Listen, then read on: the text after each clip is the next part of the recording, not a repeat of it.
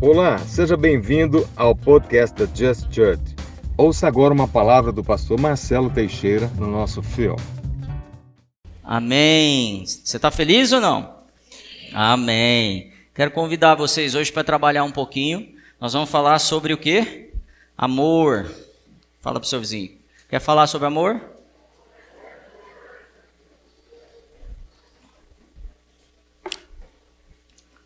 Quer mesmo? Quando a gente fala de amor, normalmente a gente aprende muita coisa, né? Porque tem tanta coisa dentro dessa palavra, há tanto fundamento, há tantos princípios, e eu fico feliz da gente ter essa oportunidade de ser uma nação em que a gente pode abrir as portas, se reunir para falar de amor, para falar de Jesus, para falar sobre o Espírito Santo, para falar sobre relacionamentos. Essa, isso é um privilégio que nós temos.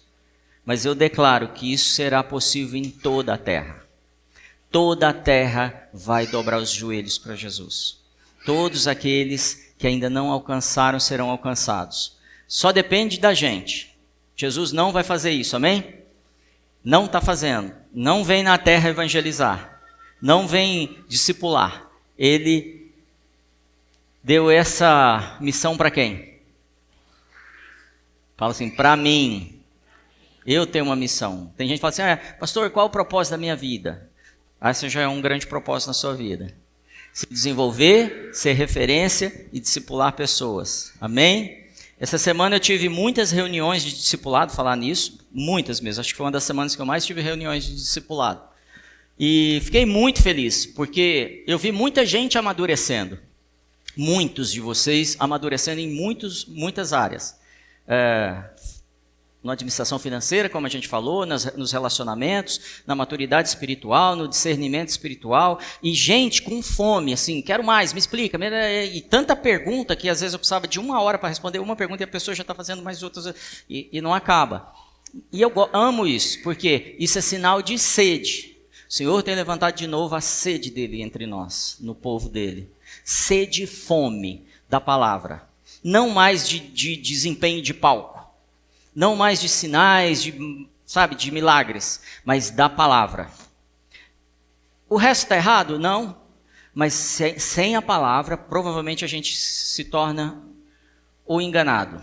E eu não quero isso para mim. Então eu quero agradecer por você estar tá se estar investindo em você. Isso me motiva a caminhar e avançar mais. Quero agradecer também por todos que têm se voluntariado e investido nessa casa, de todas as formas. Quem chegou aqui encontrou um lugar legal aí para sentar? Levanta a mão. Confortável? Gostoso? Tá, tá vendo tudo aí? Quem pôde adorar hoje à vontade mesmo? Assim, tem gente pulando ali, parecia. Bom, deixa pra lá. E o ar não está dando conta mesmo, mas não está tão ruim assim. Podia estar tá pior tem sido uma benção. Quem chegou aqui encontrou tudo limpinho. Ó, seis pessoas encontraram tudo limpinho. Por quê? Porque vieram outras pessoas antes da gente aqui e limparam tudo, caprichado mesmo. Tava limpinho, tava um brinco. Muito. Por quê? Porque muitas pessoas estão entendendo o seu papel. Não é só na limpeza, mas na preparação do Evangelho. Não preciso, às vezes, falar, mas eu preparo para que alguém fale. Amém? Para que alguém aborde. E aí é em todas as áreas. E eu tive muitos testemunhos, tá? Quero te dizer isso nessas reuniões, de avanço, de cura, de todo tipo de coisa. E hoje a gente tem ceia. Quem não é dessa casa, quero te dizer que você está super à vontade para ceiar com a gente. A gente não tem como estatuto que você seja uma pessoa diferente para poder participar da ceia. Porque a ceia para a gente, de forma básica, ela é um convite para você estar tá com a gente, comer com a gente. Porque a gente não é melhor que você, se você é de outra igreja, e se você nem ainda conheceu Jesus. Amém? Então quero te convidar para cear com a gente, que vai ser uma honra. Isso é o que faz sentido ter uma mesa. É... A ceia ela começa a ser muito falada a partir de qual ceia? Me ajuda aí. A ceia da do Natal?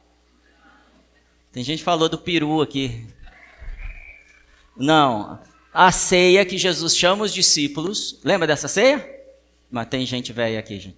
E aí, ele come essa ceia com os discípulos. O que, que tinha na ceia de comida? Churrasco? Tinha. Então, tinha uma ceia e eles cearam junto. Amém? Essa ceia, ela vem, ela, ela é sugerida que, que seja praticada, concorda comigo? De tempos em tempos, em memória de quem? Fala esse nome forte quando você fala. Em memória de Jesus, em memória do que ele fez, em memória de quem ele é. Ele é a Páscoa. Sim ou não? Ele é o Cordeiro Pascal. Concorda? E a Páscoa, então, é para quem? A ceia é para quem? A ceia da Páscoa é para quem? É, fala para. Não. Para. Não. Para. Não. A ceia não é para a igreja, querido. Ixi, vou arrumar uns, umas brigas hoje aqui. A ceia não foi estabelecida para a igreja. A Páscoa não, não é para a igreja. A gente tem o direito de participar disso, de conviver isso. A Páscoa é para o mundo. A morte do cordeiro é para o mundo. O sacrifício dele é para o mundo. Que a gente fez parte. Por causa do sacrifício, eu pude entrar pela Páscoa aqui. Amém? Eu pude entrar no corpo de Cristo, na igreja, fazer parte disso, porque ele estabeleceu a Páscoa para mim lá fora da igreja. É ou não é? Então, quando eu olho para a Páscoa, muitas vezes eu entendo, eu olho para a ceia, algumas pessoas nos cobram, mas a ceia devia ter os copos mais de, assim, de, sabe? E, e, e, alguns elementos litúrgicos, e eu não tenho nenhum problema com isso, se é mais, se é menos, não me incomoda. Mas, se não tiver, se não aconteceu hoje, não tem problema. Porque a Páscoa ou a mesa, receber, eu deveria fazer todos os dias. Quando eu olho para a igreja primitiva, quando eles faziam a ceia? Aonde eles faziam a ceia primeiro? Nas casas. Quando? De quanto em quanto tempo eles ceiavam? Todo dia que a família sentava na mesa era uma ceia todos os dias compartilhavam a palavra, todos os dias ceiavam. Tem gente muito preocupada aí. Relaxa, vai fazer sentido. Todos os dias eles experimentavam milagres. Todos os dias eles traziam novas pessoas, o Espírito Santo acrescentava, porque tinha ceia nas casas, as pessoas sentavam na mesa, recebiam os seus amigos, seus amigos ali sabiam de Jesus, porque não existia mais jantar que não se falasse dele, do Cordeiro Pascal. Porque eu saí do mundo e agora faço parte de uma coisa nova. Então a ceia não pode ser um elemento litúrgico só. Não tem nenhum problema se for, tá bom? Mas ele não pode ser definido só como um elemento, elemento litúrgico que eu vou na igreja no segundo domingo, outras no terceiro domingo, outros no quarto domingo, outros no primeiro domingo, outros não sei que dia. E eu fico esperando aquilo. É tão claro isso que as igrejas elas lotam no dia de ceia. Normalmente. Porque, porque parece que se eu ceiar, eu sou mais perdoado. E na verdade, ao contrário. Na verdade, o que me perdoa pecados não é a ceia. A ceia me fez entrar e acessar um perdão eterno. A ceia me deu a liberdade de todos os dias dobrar meus joelhos e falar: me perdoa de novo. Não tem pão hoje, não tem vinho hoje, mas eu posso me arrepender, porque você se sacrificou na Páscoa. A sexta-feira da Páscoa, a sexta-feira da paixão, como é, é chamada religiosamente, ela é o problema do inferno. A sexta-feira da paixão é o dia mais importante da terra. É o dia mais importante da história da humanidade. A Páscoa está chegando. E eu quero te preparar para chegar nessa Páscoa entendendo isso que eu estou falando. Então, a primeira, a primeira área que eu queria trabalhar hoje é A ceia é a sua declaração para o mundo que você tem uma mesa para receber o mundo, não a igreja. Pastor, você não foi chamado para cuidar da igreja, foi? Quantos aqui foram chamados para trabalhar na igreja? Então você foi chamado para conquistar o mundo, para ir nos valados, na onde ninguém consegue entrar, onde o seu pastor não consegue ir, você consegue ir. Tinha um essa semana em São Paulo lá com uma turma totalmente diferente. O pessoal veio lá de várias nações lá, eu vi ele batendo papo.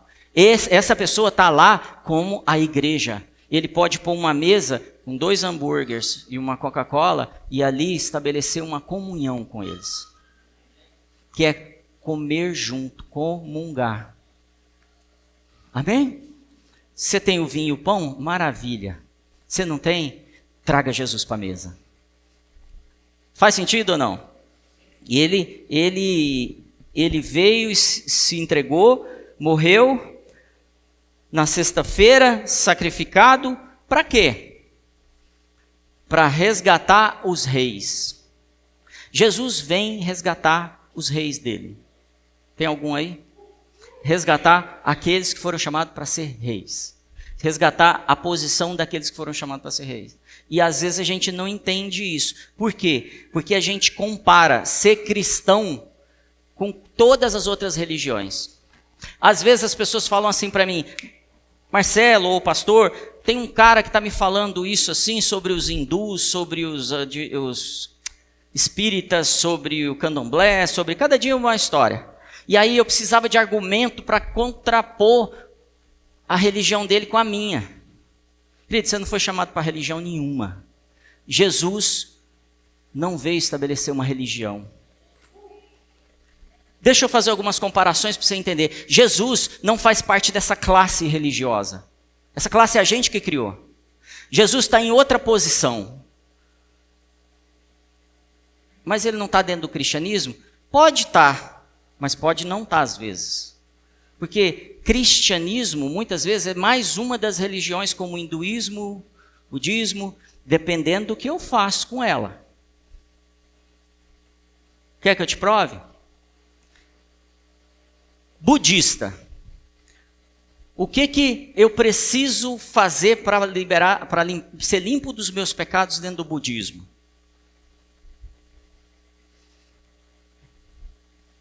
Você não sabe? Vou facilitar. É, islamismo. O que, que eu preciso fazer para ser limpo dos pecados quando eu faço parte do Islã? Do islamismo. O que eu preciso fazer quando eu sou parte do hinduísmo. Qualquer religião, eu preciso fazer sacrifícios. Qualquer uma das religiões, cada uma vai estabelecer. Dentro do povo hindu, então, são milhões de religiões, cada uma vai exigir um tipo de sacrifício para você. Para quê? Faça esse sacrifício, você lavado do seu pecado, lavado do seu pecado, você pode ser salvo. Mas Jesus nunca ensinou isso. O cristianismo às vezes ensina isso. O seu sacrifício pode resolver alguma coisa. Jesus disse o quê? Que o sacrifício dele resolveria, não é? O sacrifício de Jesus resolve. Então qual é a diferença de ser um cristão para ser um dos ismos que existe no mundo?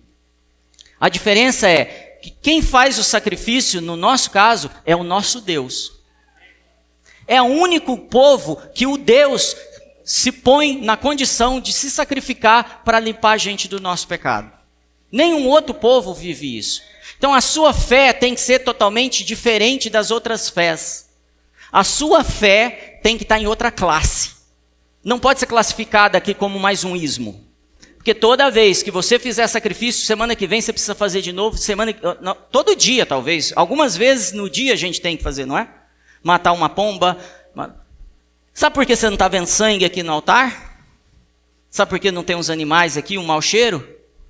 Porque ele falou: Eu sou o sacrifício. Eu sou o cordeiro. Eu estou me entregando no lugar de vocês. E aí é difícil da gente aceitar. E eu não sei se você já viveu isso, eu já vivi isso muito no passado. Fala assim, mas, mas não dá, eu não posso aceitar que ele faça tudo, eu tenho que fazer alguma coisa também. Eu tenho que dar umas chibatadas, eu tenho que ficar de joelho no milho, eu tenho que me, me martirizar. E eu começo a tratar a mim como o sacrifício, às vezes. E ele não me pediu isso. Ele me pediu para ser santo. Ele não pediu assim, olha, Marcelo, é, faz igual o budismo, que Buda escreve uns livros muito bacana, umas palavras incríveis, lindas, faz o que o Buda fala para fazer, mas não faz o que o Buda fa faz. Porque o próprio Buda fala isso. Não, não, não você não tem que me imitar, me seguir. Você tem que fazer o que eu estou colocando nas minhas palavras. A diferença de Jesus nessa outra classe é que ele vira para a gente e fala assim: seja, me sigam. Venham após mim. Eu estou indo, vem junto comigo. Nenhum outro Deus fez isso. Então eu estou colocando aqui as coisas no lugar. Porque quando eu vou para a ceia, muitas vezes eu estou pensando ainda que vai haver um sacrifício, querido. Você já foi lavado. Você já recebeu o sacrifício. O sangue te, te purificou. Não foi qualquer coisa. Não foi porque o cara foi lá, ficou três dias sem comer. Ou porque ele pagou uma conta. Não. Ele deu sua vida por você. Todo o sacrifício, todo aquele martírio que ele passou foi para poder a gente sentar aqui, comer de novo. E, e por que, que a ceia não pode ser para a gente? Porque a gente tem que lembrar do que tem que fazer lá fora. A gente tem que sair daqui estimulado. Quando a gente ceia a fazer mais e trazer mais filhos de Deus para essa condição, que estão vivendo uma vida de como é que chama aquela pessoa que se flagela, é, de alto flagelo. Então eu, eu quero te convidar a mudar isso. Esse tipo de pensamento. Nenhuma outra crença, nenhuma outra fé oferece re regeneração. Pela morte do seu Deus, pelo sacrifício do seu Deus. Eu quero que você pense nisso. Eu quero que você pense que Toda vez que vier na sua mente, ah, mas eu não mereço. Não merece mesmo. Mas ele fez. E ele te pôs numa condição que você não merecia mesmo. Você estava fora disso. Por isso que a ceia tem que ser para fora. Amém? Eu queria te fazer uma pergunta. Então, por que Jesus morreu? Por que, que Deus não falou assim, eu vou fazer diferente? é, o homem pecou, caiu, está afastado de mim, eu vou, eu construí já 500 milhões de galáxias. Você sabe que tem mais de 500 milhões de galáxias, né? Eu já construí 500 milhões de galáxias. Sabe o que eu vou fazer? Vou fazer assim e o homem é regenerado, resgatado, restaurada a relação comigo. Ele podia fazer isso? Tem poder? Por que, que não fez? Porque que ele pega o filho dele e dá como sacrifício para gente. Por que, que ele não fez de outra forma? Você já se perguntou isso?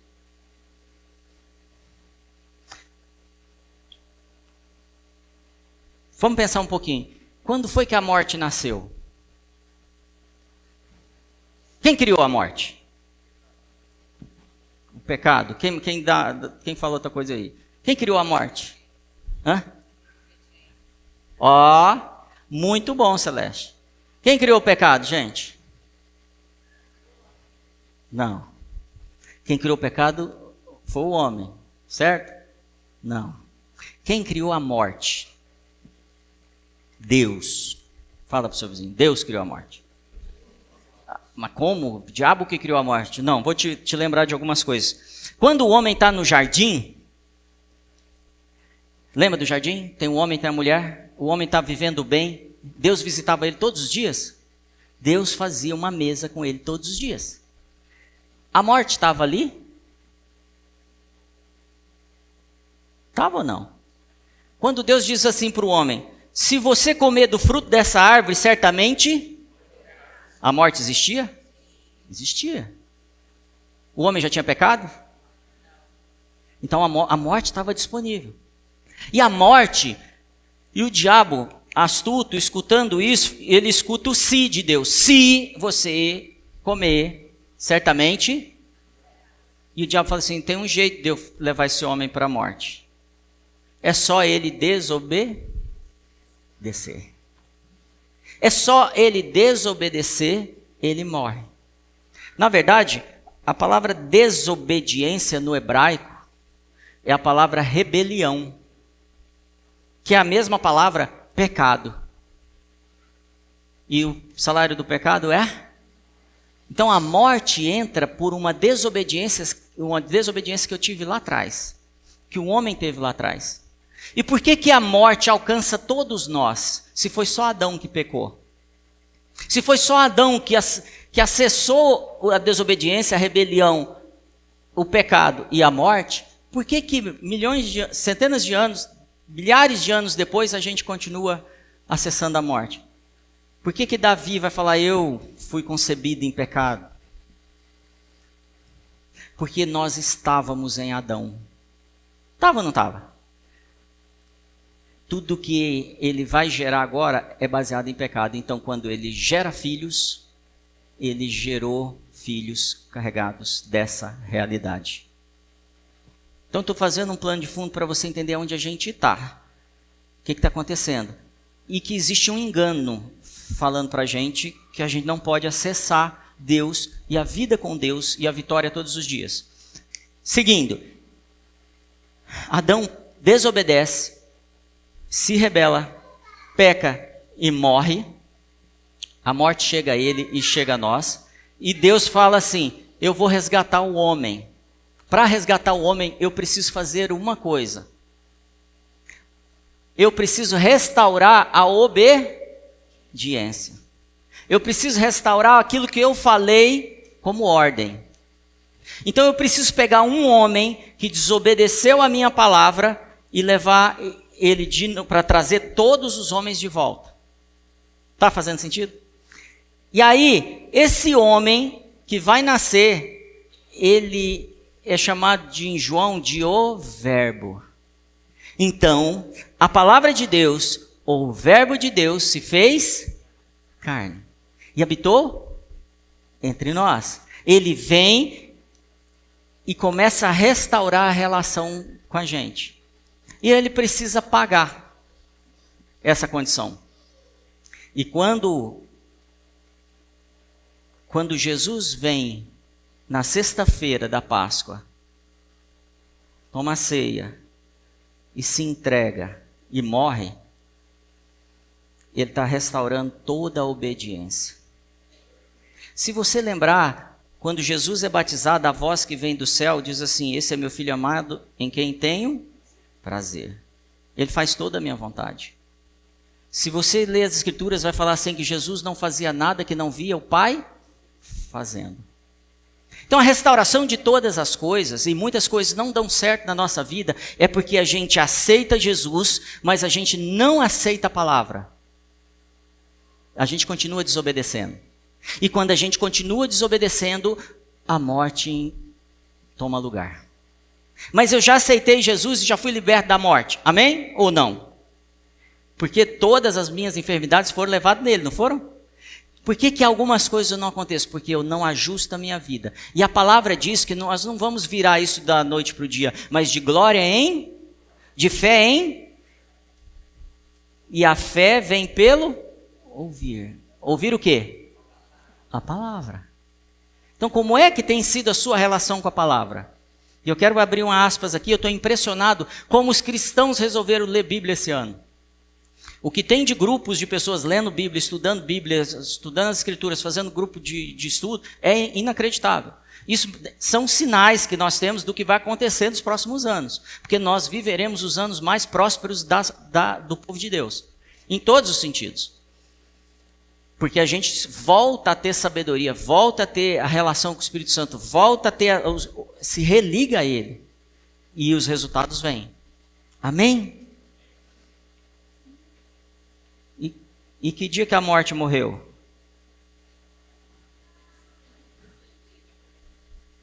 A morte morreu, vocês estão sabendo? Não?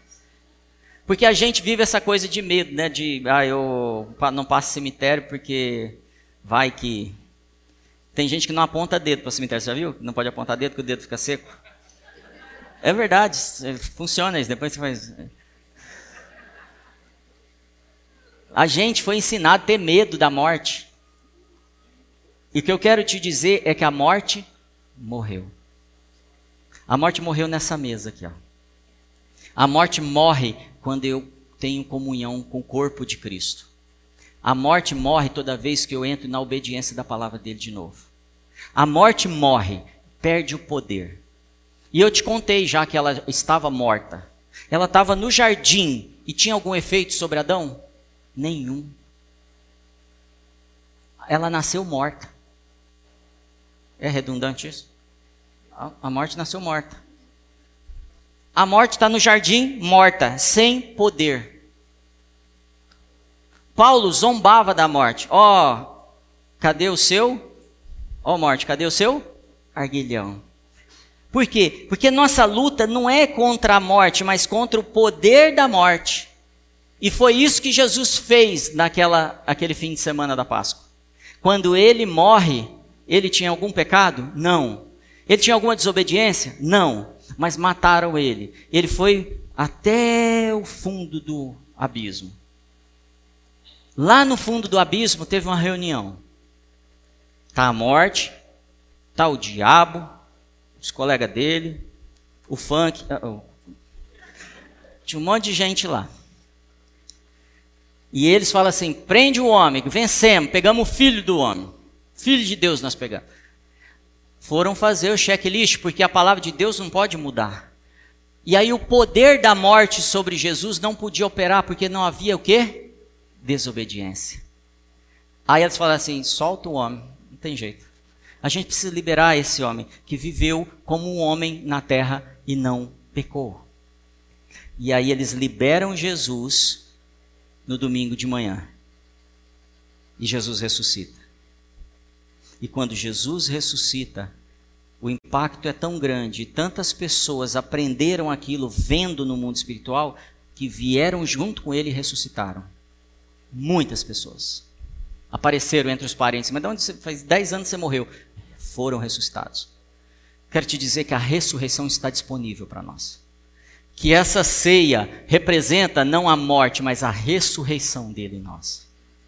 E que nós vamos chamados para viver o que ele propôs agora em vida, não quando morremos. Se isso faz sentido para você, eu quero te convidar para vir tomar a ceia. Enquanto você pega, eu quero ler um texto que está nas Escrituras. Romanos 5,17, a parte A diz assim. Baixa um pouquinho, Sara. Romanos 5,17, a primeira parte diz assim: Se pela ofensa de um, se pela ofensa de um só reinou a morte, muito mais os que recebem a abundância da graça e do dom da justiça reinarão em vida por um só, que é Jesus Cristo. Se pelo pecado de um homem, quem que foi esse homem? Adão. A morte reinou entre nós. Muito mais pela obediência de um homem. Qual que é o nome desse homem? Jesus. Nos dá a condição de reinar e reinar em em vida. Então nessa noite, eu quero que você avalie que área da sua vida você não tem reinado em vida. Que você não tem sido, sentido o Espírito Santo te guiar. Que muitas vezes você tem feito esforço demais, dependendo da força do seu braço.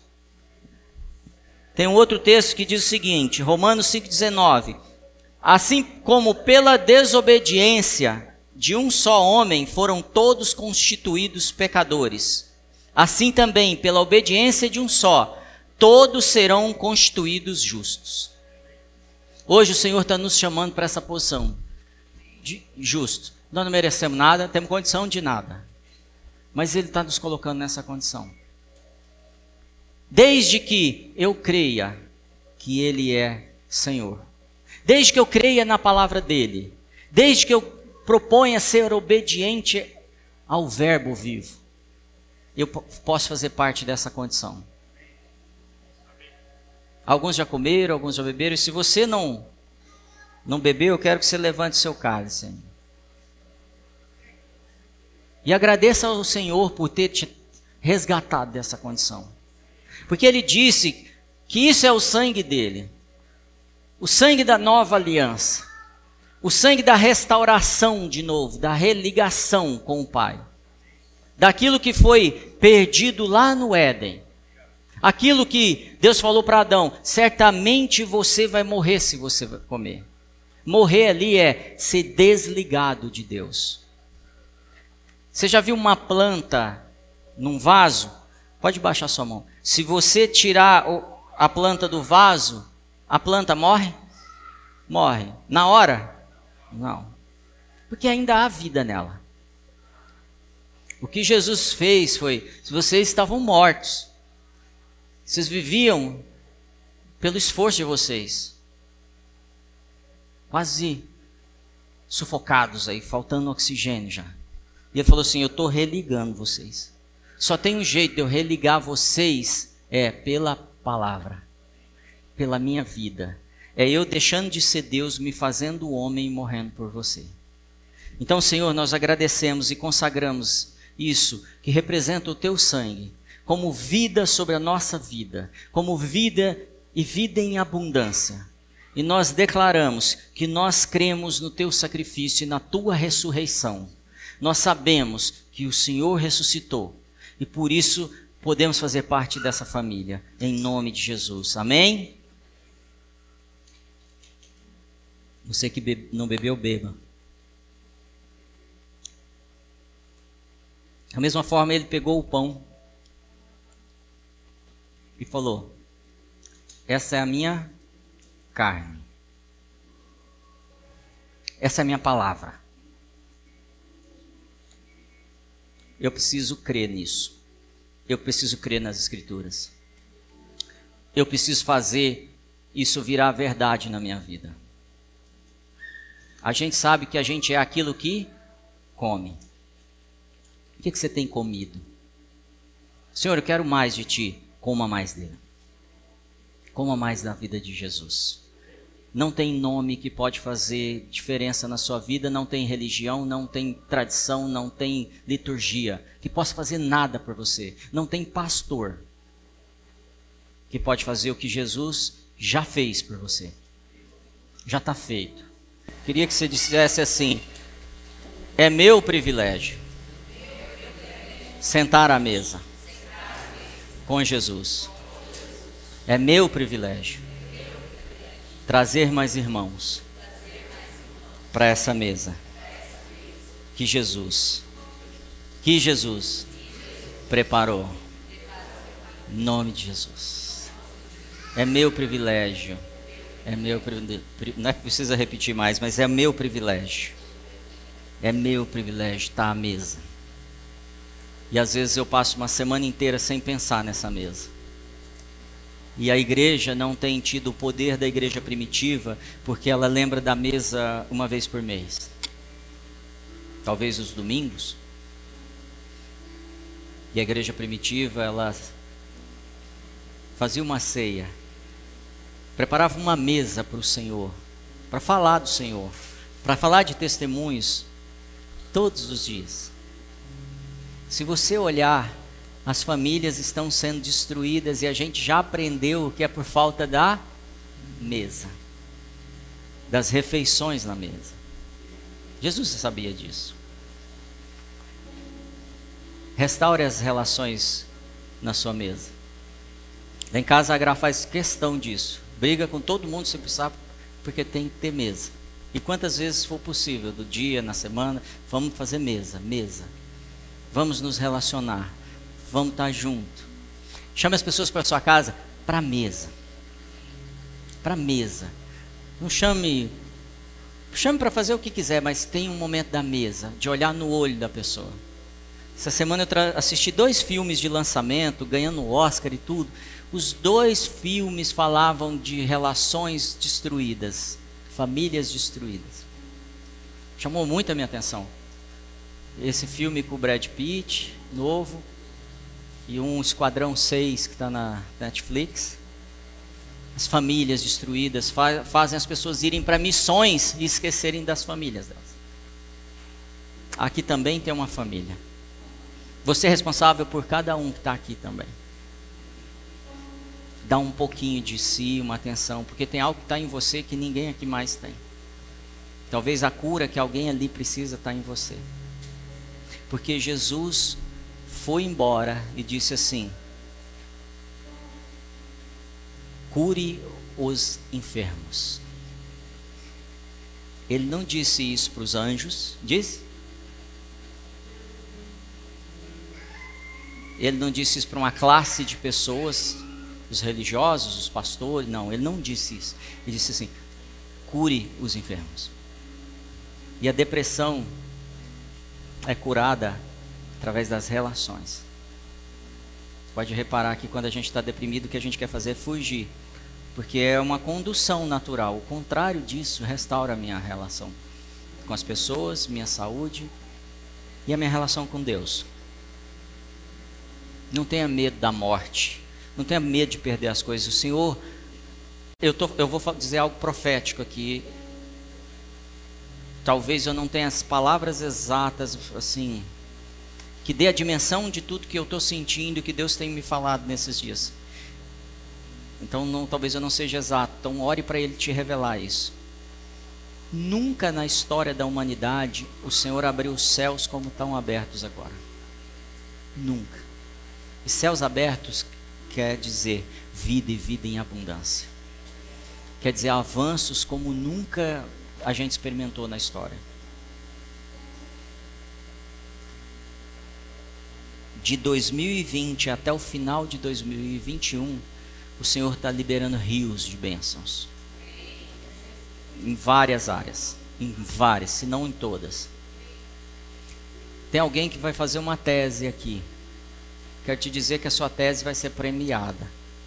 Eu não sei quem é, mas o Senhor está falando para mim, me disse isso agora. E tem uma tese que vai ser premiada e é solução para a sociedade. É uma melhora na sociedade. O que, que o Senhor coloca no meu coração quando ele fala isso? Aumenta a sua esperança, as coisas vão ficar cada vez melhor. Os seus irmãos vão criar coisas novas, um ambiente novo. Amém? Um dia Paulo postou lá: Ó oh, morte, cadê seu arguilhão? Ó oh, morte, cadê seu poder? Ele já sabia que ele não tinha mais medo. E eu quero compartilhar o post dele na minha rede social hoje. Ó oh, morte, cadê seu poder? Porque todo medo vai embora quando eu acesso o amor dele. Tudo isso que eu estou trazendo agora é uma condição, eu posso não aceitar. E tristemente, a minha sensação é que nós, como igreja, não temos recebido o amor de Jesus. Apesar de dele ter dado tudo, ter feito tudo isso que a gente falou aqui. Tristemente, a gente não tem usufruído do que esse amor provoca na gente. Restauração das emoções, uma melhora nos relacionamentos, paz que o mundo não pode dar, dormir bem, acordar com esperança, perder às vezes um carro e falar assim: glória a Deus, vou conquistar coisas maiores agora. Tirou um espaço para eu poder conquistar coisas maiores. A cura nesse lugar hoje, a cura emocional a cura de pensamentos que estavam te limitando. Eu declaro agora quebra de estruturas mentais.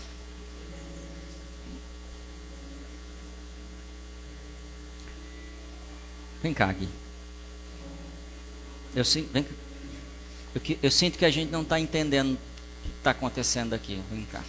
Fica aqui comigo, aqui em cima. Vem cá, Ricardo. Fica aqui, ó. Não, na luz aqui, bem bonito aqui.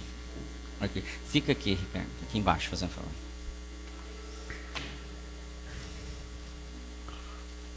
Antes, a condição era essa: Deus e a gente. Antes da mesa, antes da Páscoa, a gente vivia desse jeito, e até fica de costa para a gente ficava de costa assim e a gente não entendia o que estava acontecendo e a gente vive fazendo muito esforço para conquistar alguma coisa. E como que a gente vê Deus lá em cima, longe? Alguns de nós ainda está vendo agora, Deus longe. Não é para mim, não posso acessar. Deus está longe. Sou eu lá embaixo. Se deixe levar pela emoção. Algumas pessoas precisam quebrar algumas coisas dentro aqui agora.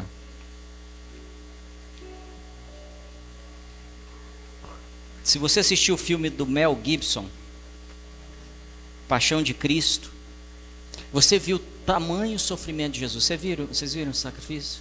Vocês viram as cuspidas, os chicotes, uh, xingamento?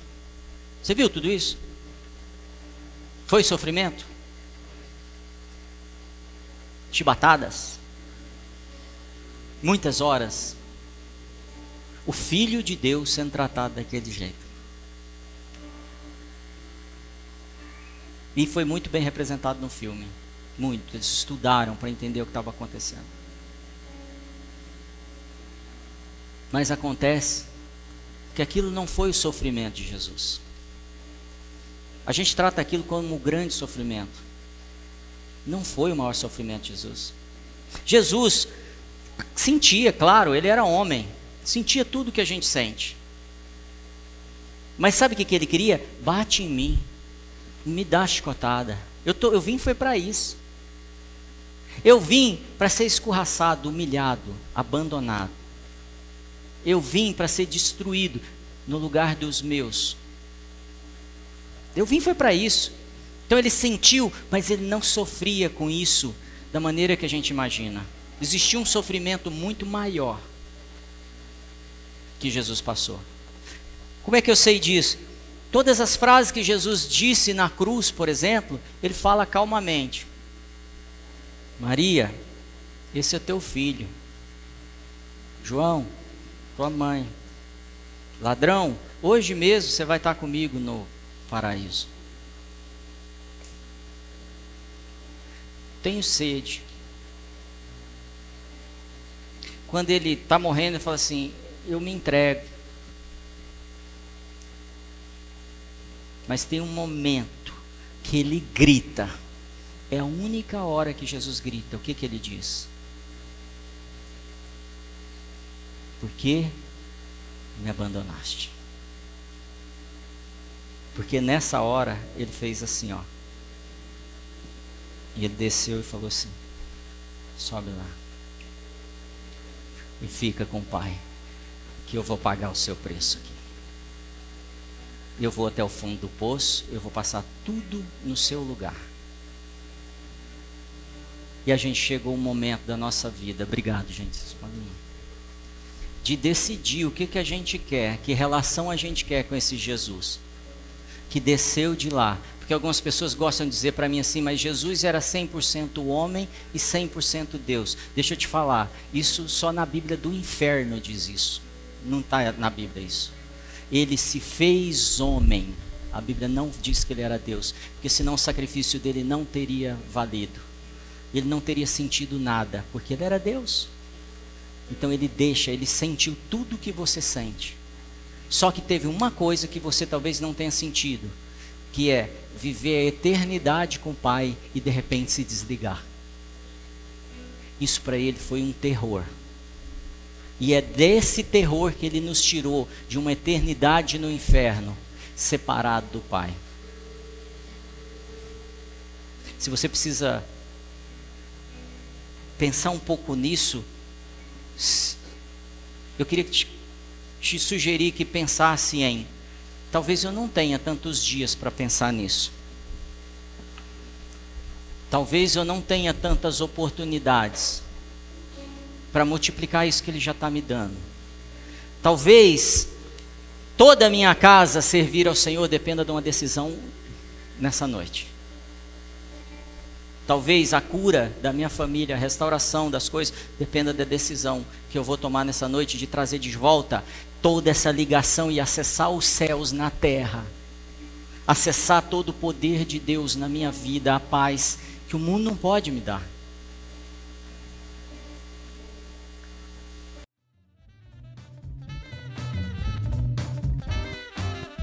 Muito obrigado por acompanhar.